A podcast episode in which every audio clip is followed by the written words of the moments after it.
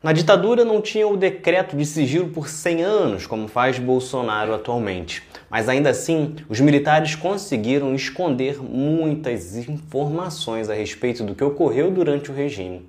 Uma prova disso é o acervo com mais de 10 mil horas de gravações de ministros militares da época assumindo torturas e até mesmo admitindo confissões falsas dos torturadores. Neste episódio, vou explicar o porquê isso tem vindo à tona e mostrar alguns desses conteúdos já revelados. É Pilatos lá na Bíblia quem nos diz, e também faleceu por ter pescoço o infeliz autor da guilhotina de Paris.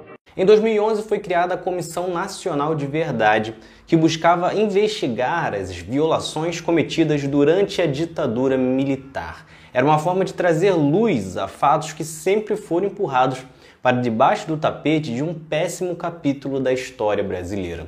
Afinal, a ditadura militar brasileira matou 434 pessoas e torturou cerca de 20 mil. Só que muito antes disso, em 2006, o jornalista Carlos Fico entrou com recurso pedindo acesso às gravações do Superior Tribunal Militar.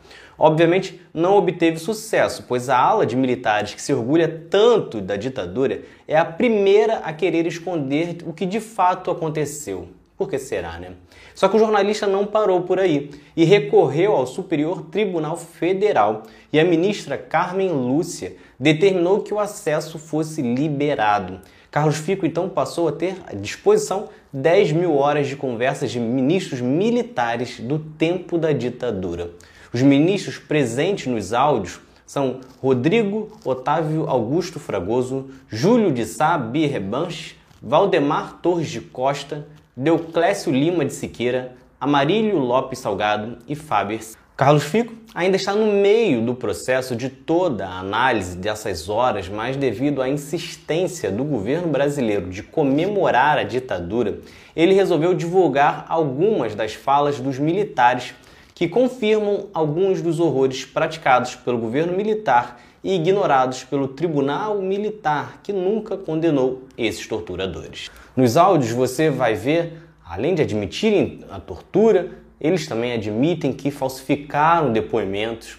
Fato mais grave talvez suscita o exame da presente apelação, quando alguns réus trazem aos autos acusações referentes a torturas e serviços das mais requintadas, inclusive provocando que uma das acusadas, Nádia Lúcia do Nascimento, abortasse após sofrer castigos físicos no Código Em síntese, os relatos são estes.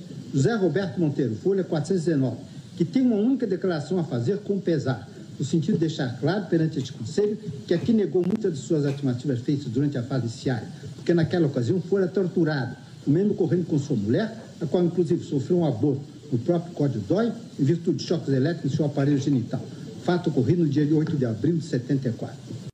Senhores ministros, já é tempo de acabarmos de uma vez por todas com os métodos adotados por certos setores policiais de fabricarem indiciados, extraindo-lhes depoimentos perversamente pelos meios mais torpes, fazendo com que eles declarem delitos que nunca cometeram, obrigando-os a assinar declarações que nunca prestaram.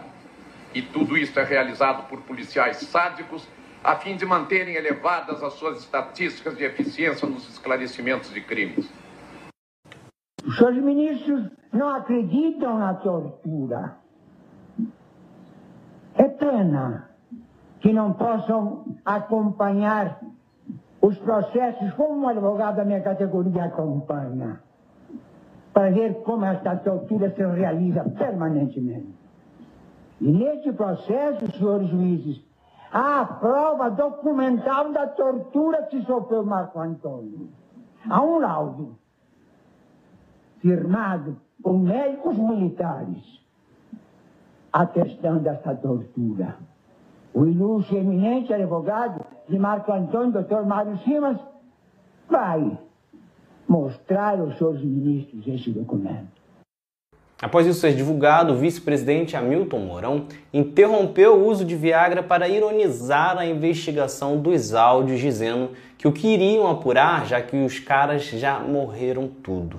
Só que uma investigação não é feita apenas para colocar alguém na cadeia. Até porque esta parte seria difícil, mesmo que estivessem vivos por conta da lei da anistia, que já falamos aqui no canal.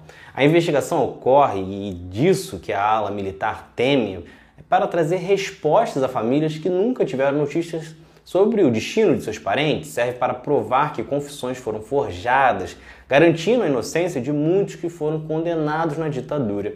E, consequentemente, lembrar para o povo o óbvio que foi esquecido por uma parcela da população nos últimos anos, que ditadura, tortura não deve ser defendida que além de não ser uma prática aceitável nos dias atuais, através da tortura, depoimentos são forjados e o que se tem não é a verdade, mas a história mais conveniente para quem está no poder.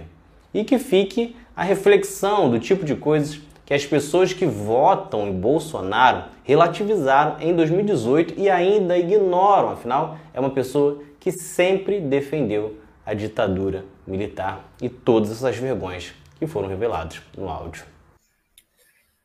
Então é isso. Se vocês gostaram, curtam, se inscrevam e assistam os próximos vídeos do outro lado da história. Valeu!